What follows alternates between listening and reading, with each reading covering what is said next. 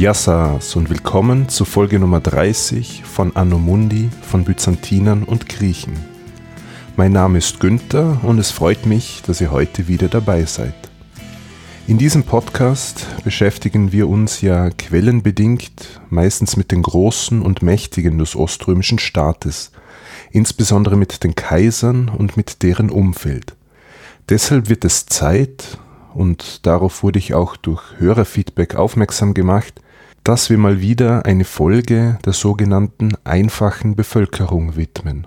Und zwar habe ich mir gedacht, wir besprechen einige Stationen, die ein durchschnittlicher Oströmer im Laufe seines Lebens durchgemacht hat. Beginnend mit Geburt und Kindheit, über Pubertät und Erwachsenwerden, Heirat und Familiengründung bis hin zum Alter und zum Tod. Der heutige Schwerpunkt wird, wie erwähnt, auf der einfachen, nicht aristokratischen Bevölkerung liegen, deren Lebensrealität sich von den Reichen und Mächtigen in einigen Aspekten stark unterschieden hat. Ebenso werde ich alternative Lebensmodelle der damaligen Zeit wie das klösterliche Leben als Mönch oder Nonne ausklammern, da dies Thema für eine eigene Folge wäre. Laut dem antiken Arzt Hippokrates der auch in Ostrom noch rezipiert worden ist, wird das Leben in sieben Abschnitte eingeteilt mit einer Dauer von je sieben Jahren. Oströmische Autoren übernahmen zwar die Zahl sieben für die Anzahl der Altersstufen, ohne jedoch die Spanne von sieben Jahren beizubehalten. Bei Michael Psellos zum Beispiel, einem Autor des 11. Jahrhunderts, sind dies für einen Mann die Abschnitte Säugling, Kleinkind, Knabe, Jüngling, Mann, Graukopf und Greis. Beginnen werden wir natürlich mit dem Anfang eines jeden Lebenszyklus, mit der Geburt. Eine Geburt erfolgte im Regelfall in den eigenen vier Wänden ohne Anwesenheit eines Arztes oder einer Hebamme. Stattdessen waren Frauen aus der Verwandtschaft oder der Nachbarschaft zur Stelle, die Erfahrungen mit Geburten hatten, die also selber schon Kinder geboren oder die bei anderen Geburten Erfahrung gesammelt hatten. Eine ausgebildete Hebamme oder gar ein Arzt wurde nur bei schwierigen Fällen hinzugezogen, also wenn es Komplikationen gab. Doch auch ein Arzt war in solchen Situationen oft machtlos. Es gab in oströmischer Zeit zwar durchaus Literatur aus dem Bereich Gynäkologie, aus antiker und aus frühbyzantinischer Zeit, auch haben Archäologen gynäkologische Instrumente gefunden. Doch dürfte es bei der Verfügbarkeit solchen Wissens und solcher Methoden ein starkes Stadt-Land bzw. Arm-Reich-Gefälle gegeben haben. Der Kaiserschnitt war zwar bekannt, wurde in der Regel aber nur dann durchgeführt, wenn die Mutter bei der Geburt gestorben war und man noch hoffte, eventuell das Kind retten zu können. Der Vorgang der Geburt war sowohl für das Kind als auch die Mutter höchst gefährlich. Komplikationen, Infektionen infolge mangelnder Hygiene oder physische Schwäche aufgrund von Unterversorgung führte bei beiden zu einer hohen Sterblichkeit während oder kurz nach der Geburt. Von den Kindern verstarben Schätzungen zufolge mehr als die Hälfte bis zum Ende des Kleinkindalters. Um sich hier Hilfe beim Überleben zu erbitten, war es üblich, dass die Angehörigen vor und während der Geburt bestimmte Heilige anriefen und Beistand erflehten, oder dass man sich mit magischen Gegenständen behalf, wie etwa Amuletten. Sofern das Kind die eigene Geburt und die unmittelbare Zeit danach überlebte, trat es in den Abschnitt des Säuglingsalters ein.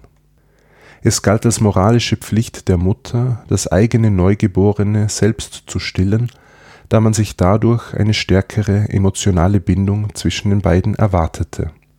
Nur bei aristokratischen Familien war es Standard, das Kleinkind gleich einer Amme anzuvertrauen. Allerdings konnte es natürlich vorkommen, dass eine Mutter nicht genug Milch hatte weshalb eine andere Frau das Stillen des Säuglings übernehmen musste.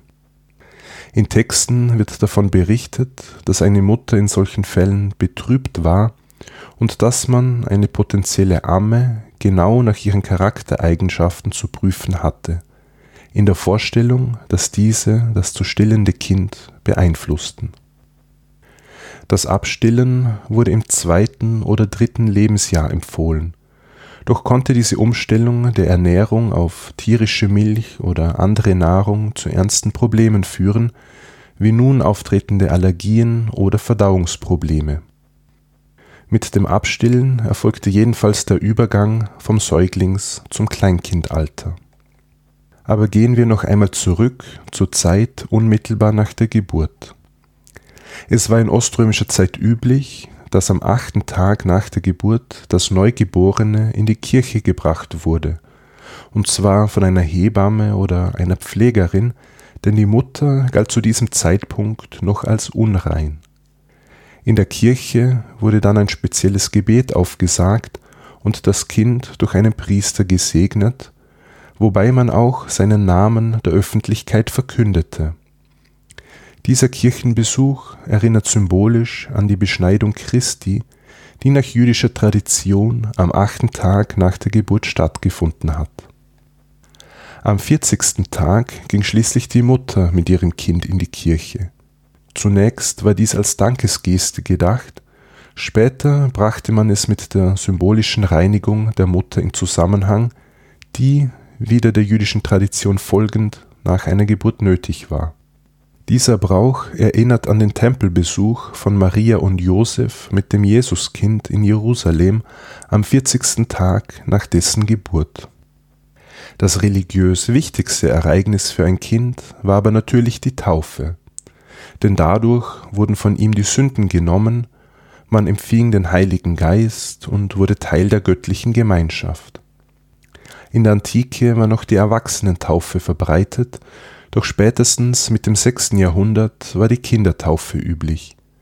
Doch wann genau der beste Zeitpunkt dafür war, darüber gibt es unterschiedliche Angaben. Einerseits sind uns Richtlinien überliefert, die eine Taufe zwischen dem 8. und dem 40. Tag nach der Geburt empfehlen. Wenn das Leben des Kindes in Gefahr war, dann auch schon früher. Die meisten oströmischen Textquellen berichten aber davon, dass ein Kind erst mit zwei oder drei Jahren, also nach dem Ende des Säuglingsalters, die Taufe empfangen hat. Am idealsten galt eine Taufe am Kar-Samstag oder am Ostersonntag in unmittelbarer Nähe zur Auferstehung Christi. Eine solche Taufe fand fast immer in einer öffentlichen Kirche statt, gespendet durch den örtlichen Priester eine sogenannte Nottaufe, wenn also das Leben in Gefahr und kein Geistlicher anwesend war, konnte, genauso wie heute, jeder Christ spenden. Nicht unwichtig war schließlich die Wahl eines geeigneten Taufpaten, denn dieser sollte den Täufling moralisch und geistig anleiten, und er übernahm die Rolle der Eltern, falls diese verstarben oder sich aus anderen Gründen nicht mehr um das Kind kümmern konnten. Meist wählte man eine Person aus dem Familienkreis als Taufpaten aus, gern auch verwandte Priester. Allerdings keine Mönche, denn ihnen war es nach den Klosterregeln untersagt, vermutlich um eine zu enge Bindung an die nicht monastische Welt zu vermeiden. In der einfachen Bevölkerung hatte man nur einen Taufpaten. Dies war meistens ein Mann, doch es gibt Belege dafür, dass auch Frauen diese Rolle übernahmen. Diese durch Patenschaft entstehende geistliche Verwandtschaft wurde in manchen Bereichen der biologischen Verwandtschaft gleichgestellt. So galten auch hier dieselben Regeln für Ehehindernisse. Zum Beispiel war es nicht möglich, die Tochter des eigenen Taufpaten zu heiraten, weil diese dann als eine biologische Schwester aufgefasst wurde für die Wahl des Namens gab es mehrere Möglichkeiten. Es war beliebt, das Kind nach einem Verwandten zu benennen, oft nach dem Großvater, nach einem Onkel oder einer Tante. Diese Praxis wurde von den Kirchenvätern kritisiert, die empfahlen, den Namen eines Heiligen oder eines Märtyrers zu wählen. Daneben gab es noch das Phänomen, dass man bei einem lange unerfüllten Kinderwunsch oder bei einer schwierigen Geburt einen Heiligen um Beistand anrief, dessen Name das Kind dann als Dank erhielt. Den Lebensabschnitt als Kleinkind verbrachte man im Regelfall natürlich in der eigenen Familie. Es gibt archäologische Funde aus oströmischer Zeit, die Kinderspiele und Spielzeug belegen, zum Beispiel geritzte Bodenmarkierungen, aber auch Spielzeug aus Knochen, Holz, Ton, Textilien und Leder. Man hat Puppen gefunden, Pferdekarren, kleine Häuser, Instrumente wie Flöten und Pfeifen oder Bälle. Es gab also die Kindheit als eigenständigen Lebensabschnitt, doch währte dieser keineswegs so lange, wie es heutzutage üblich ist. Besonders in den ländlichen Gegenden musste der Nachwuchs früh im Arbeitsalltag mithelfen. Zumindest ab dem Alter von sieben Jahren war dies üblich, wenn man also für gewisse physische Arbeiten körperlich in der Lage war. Hier zeigt sich schon eine klare Trennung zwischen den Geschlechtern.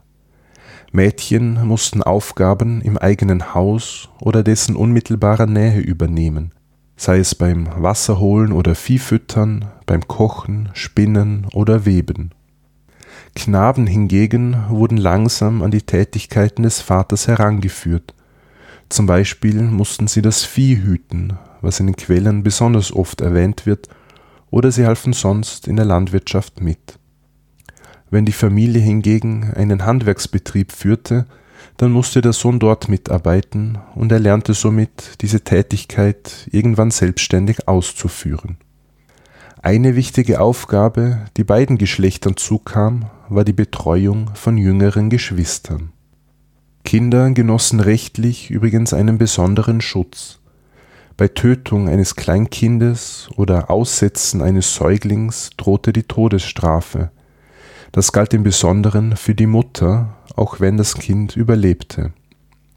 Die Vergewaltigung eines Kindes wurde mit drakonischen Leibes- und Geldstrafen geahndet. Etwa im selben Alter, ab dem ein Arbeitseinsatz möglich war, also mit circa sieben, galt man auch als reif genug, um den Unterricht zu besuchen. Jetzt gab es aber kein staatliches Bildungssystem, sondern es war privat organisiert, das heißt, man musste einen Lehrer für den Unterricht bezahlen, was sich natürlich bei weitem nicht alle leisten konnten. Gebildete Eltern hatten noch die Möglichkeit, ihre Kinder selbst zu unterrichten, doch dürfte dies vor allem in ländlichen Gegenden die Ausnahme gewesen sein. Es gab einerseits Hauslehrer und andererseits private Schulen. Sogenannte Elementarschulen fand man nicht nur in den Großstädten, sondern im ganzen Land, und meist waren sie an eine Kirche oder ein Kloster angeschlossen. Dort lernte man anhand religiöser Texte lesen, schreiben und einfache Grammatik, dazu noch etwas Arithmetik.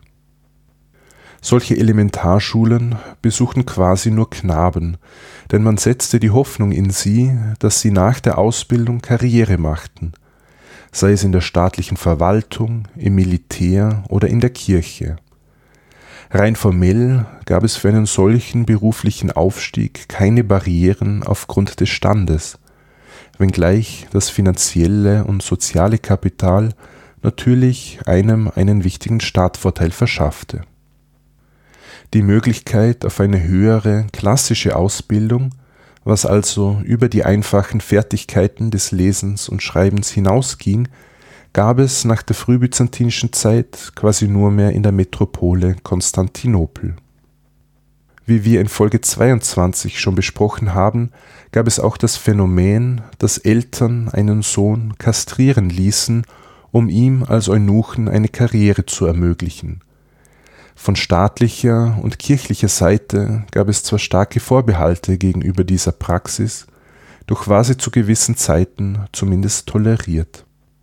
Über die Bildung von Mädchen wissen wir hingegen leider sehr wenig.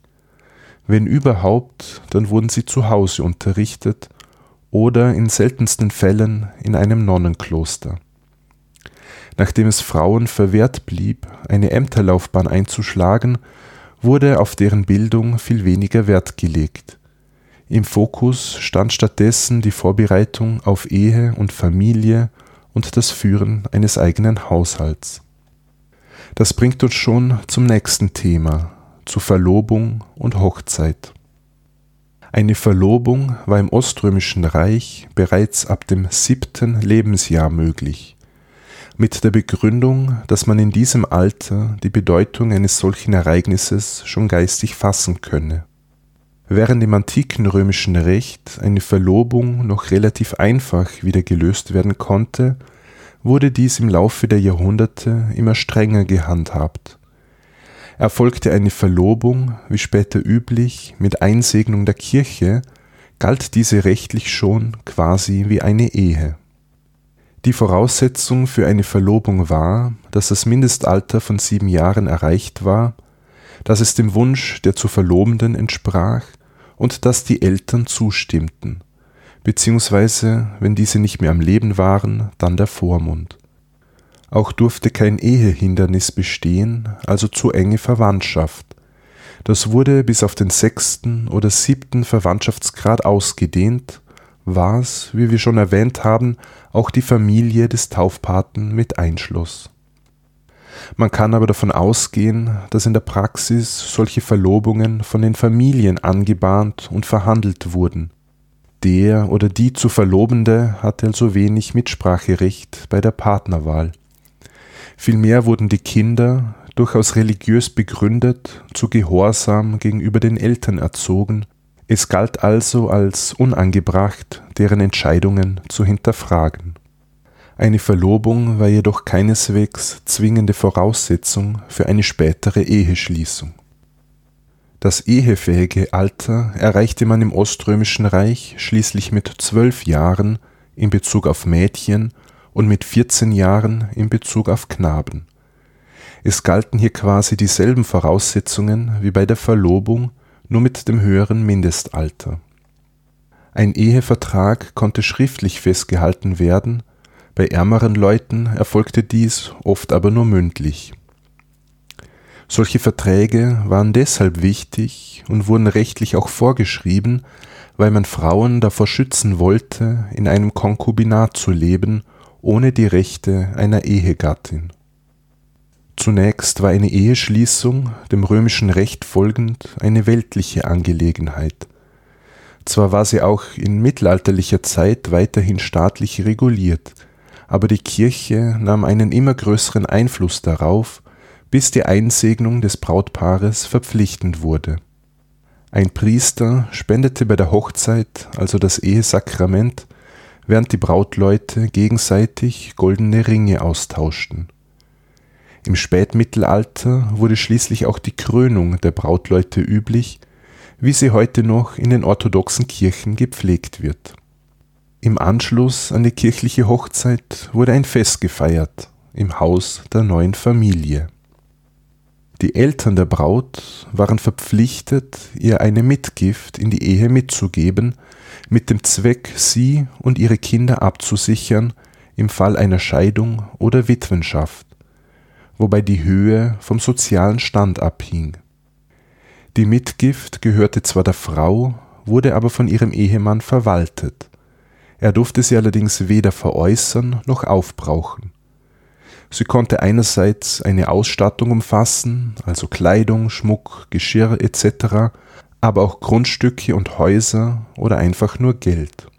In oströmischer Zeit gab es aber auch für den Bräutigam die Pflicht, eine Gegengabe in die Ehe mitzubringen, die maximal der Höhe der Mitgift entsprach auch diese wurde anschließend vom Mann verwaltet und fiel an die Frau, wenn sie zur Witwe wurde.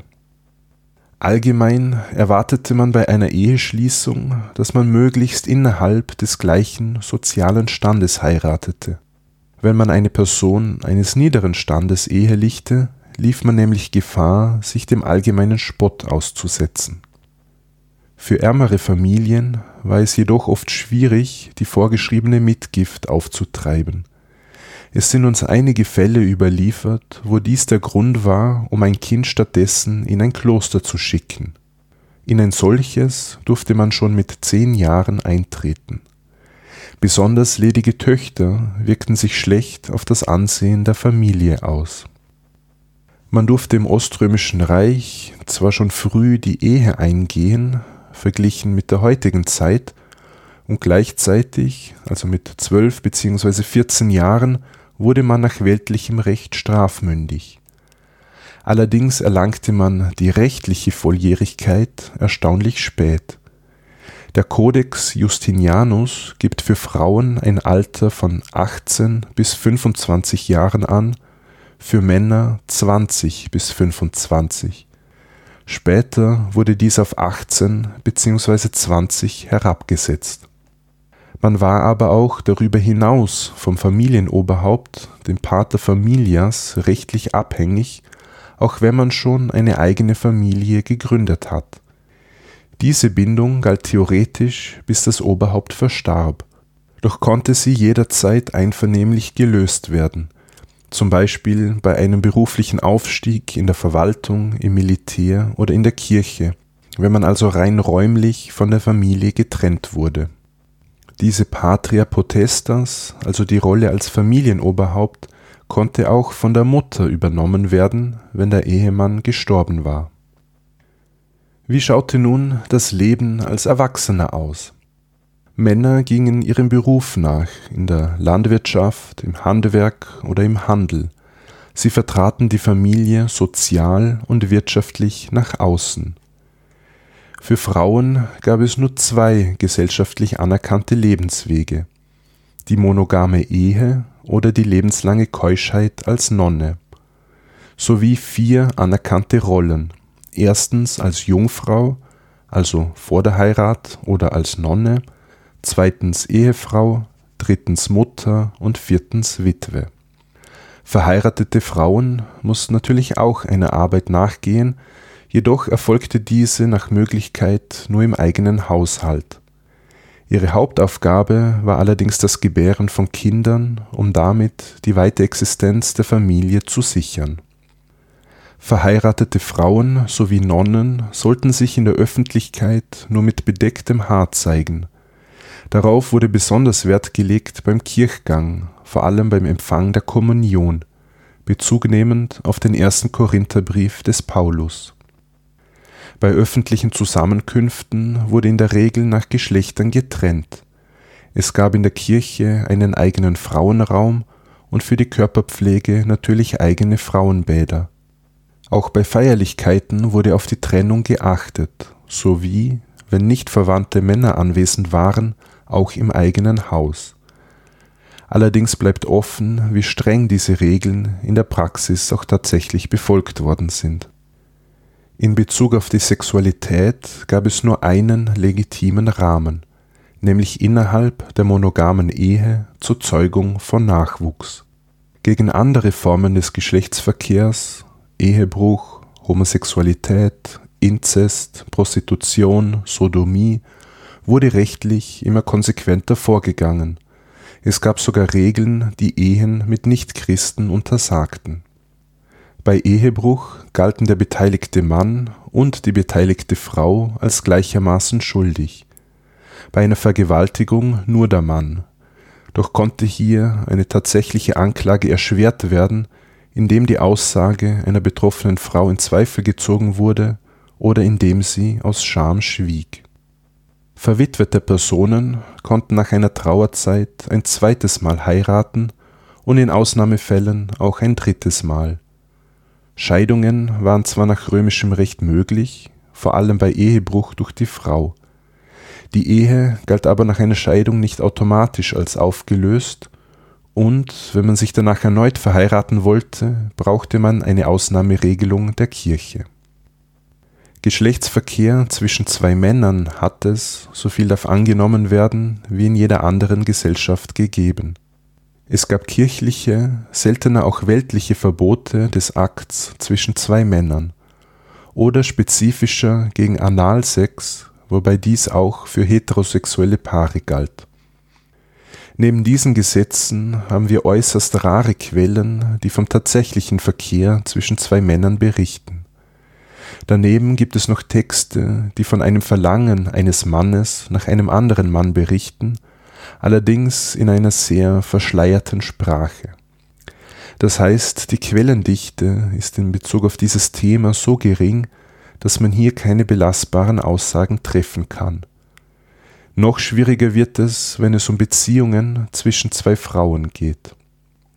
Die Vorstellung, dass Homosexualität im Oströmischen Reich stärker verbreitet und auch anerkannt gewesen sei, beruht darauf, dass es die Praxis der sogenannten Verbrüderung gab.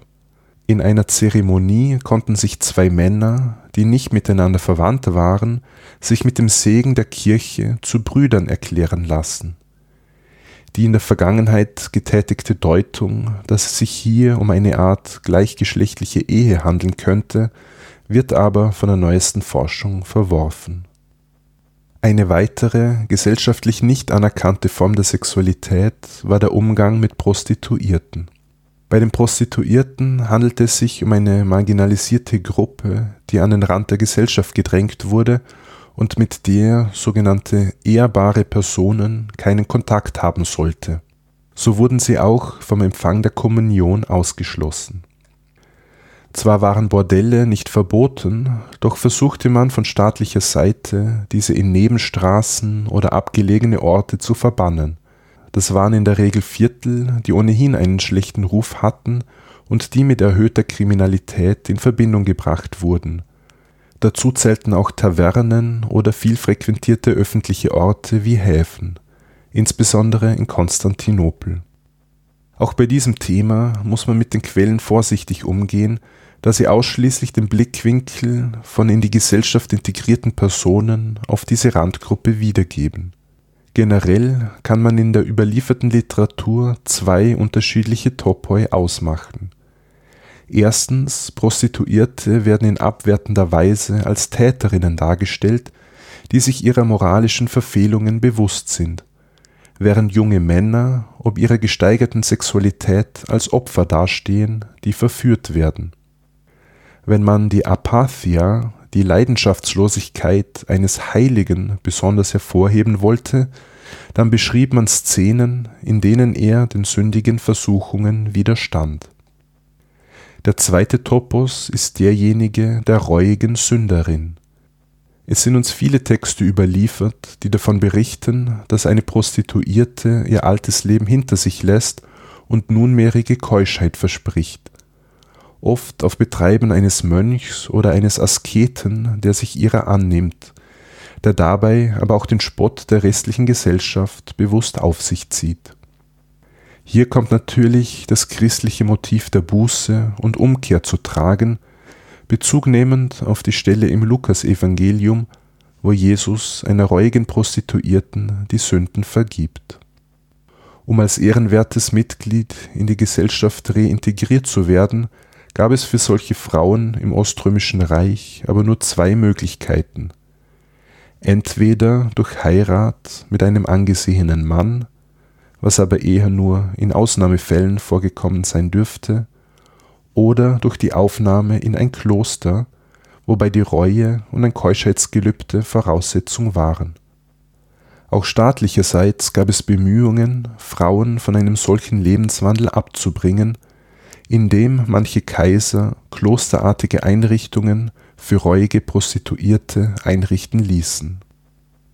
Widmen wir uns nun dem letzten Lebensabschnitt zu, dem höheren Alter. Es gab die Erwartung, dass ein Ehepaar möglichst bald nach der Hochzeit Kinder in die Welt setzen sollte, und am besten ganz viele davon. Das hängt damit zusammen, dass der Nachwuchs als Altersvorsorge gedient hat aus Mangel eines Rentensystems waren Eltern nämlich darauf angewiesen, dass die eigenen Kinder sie versorgten, wenn sie krank oder alt wurden. Diese Rolle fiel im Besonderen den Söhnen zu, die nach dem Tod des Vaters die Mutter und die Geschwister zu versorgen hatten. Kinderlosigkeit galt folglich als großes Unglück, das in literarischen Texten meist der Frau angelastet wurde. Nach weltlichem Recht wurde es aber auf die Zeugungsunfähigkeit des Mannes zurückgeführt, und eine Frau konnte sich scheiden lassen, wenn sie in den ersten drei Jahren nach der Hochzeit nicht schwanger wurde. Bei Kinderlosigkeit wurde auch göttliche Hilfe gesucht, in erster Linie durch Gebete, aber auch mit dem Versprechen, sollte es doch noch klappen, das Kind Gott zu weihen, es also später einem Kloster zu übergeben aber auch vermeintlich empfängnisfördernde Mittel kamen zum Einsatz, wie Hasenblut oder Gänsefett. Man behalf sich mit Amuletten oder man suchte den Ratschlag von Magiern oder Astrologen. Das waren natürlich Praktiken, die von der Kirche nicht anerkannt und somit verurteilt wurden. Aber nicht nur Kinderlosigkeit per se, sondern auch das Fehlen eines männlichen Nachkommen führte oft zur Betrübnis der Eltern. Während Söhne den Fortbestand der Familie sicherten und sich um die Versorgung der Eltern zu kümmern hatten, heirateten Töchter in eine andere Familie ein und verursachten durch die vorgeschriebene Mitgift hohe Kosten. Auch in dieser Angelegenheit versuchte man sich zu behelfen. So wurden zum Beispiel bestimmte Stellungen beim Geschlechtsverkehr empfohlen oder diverse Mittelchen zum Einnehmen, um die Empfängnis eines männlichen Nachkommens sicherzustellen. Kinderlosigkeit konnte jedenfalls im Alter ein ernsthaftes Problem werden, was von staatlicher Seite auch als solches erkannt wurde. Deshalb gab es die Möglichkeit der Adoption. Diese wurde übrigens auch für Eunuchen eingeführt, da diese naturgemäß keine Nachkommen zeugen konnten. Kommen wir nun zum Abschluss des Lebenszyklus, zum Sterben. Wenn ein Verwandter verstarb, wurde das Haus gereinigt und man versuchte mit Weihrauch die bösen Geister abzuwehren. Dem Leichnam wurden die Augen geschlossen und der Mund mit einem Tuch bedeckt. Man wusch den Körper mit einer Kräuteressenz, kleidete ihn in Weiß und bahrte ihn auf. Alle Verwandten, Freunde und Nachbarn erschienen anschließend zu einem Kondolenzbesuch. Danach hüllte man den Leichnam in ein Tuch oder gab ihn in einen Sarg, und man führte ihn in einer feierlichen Prozession zum Friedhof, wo er in der Erde bestattet wurde. Dieses Grab musste nach Osten zeigen, in die Richtung, aus der die Rückkehr des Messias erwartet wurde. Es gab auch speziell ausgebildete Frauen, die den Epitaphios, die Totenklage, aufführten. Am Abend nach der Beerdigung folgte dann das Trauermahl im Haus des Verstorbenen. Dort wurde eine besondere Süßspeise, die Kolliva, serviert, bestehend aus Weizen, Mandeln, Granatapfelkernen, Walnüssen, Hanfsamen, Linsen und Rosinen. In ähnlicher Rezeptur werden in Griechenland die Golliva auch heute noch beim Totenmahl gereicht. Sowohl der Epitaphios, also die Totenklage am Grab, als auch das Essen der Golliva wurden in bestimmten Abständen wiederholt, nämlich am dritten, siebten und vierzigsten Tag nach dem Ableben sowie am Jahrestag. In manchen Regionen war es auch üblich, Geschirr zu zerschlagen oder Kleider zu zerreißen als Handlung gegen die bösen Geister. Wenn nun eine Person verstarb, musste natürlich das Erbe verteilt werden. Das erfolgte im Oströmischen Reich kognatisch, das heißt, es wurden sowohl die männlichen als auch die weiblichen Nachkommen einbezogen, die alle gleich viel erben sollten. Dabei musste berücksichtigt werden, was welches Kind schon bei der Hochzeit von den Eltern erhalten hatte. Es gab in Ostrom keine Primogenitur, wie sie in manchen Teilen Europas vorherrschend war, wo also der erstgeborene Sohn alles erhielt. So, damit möchte ich die heutige Folge beenden. Ich hoffe, euch hat dieser Ausflug in die oströmische Sozialgeschichte und das Nachzeichnen eines byzantinischen Lebenszyklus gefallen. Über Feedback freue ich mich wie immer sehr und ein solches könnt ihr mir über die bekannten Kanäle zukommen lassen. Ein großes Dankeschön geht dieses Mal an Serkan und an Alexander für ihre Kaffeespende via kofi.com. Nun bleibt mir nichts mehr anderes zu sagen als Yassas und bis zum nächsten Mal bei Anno Mundi.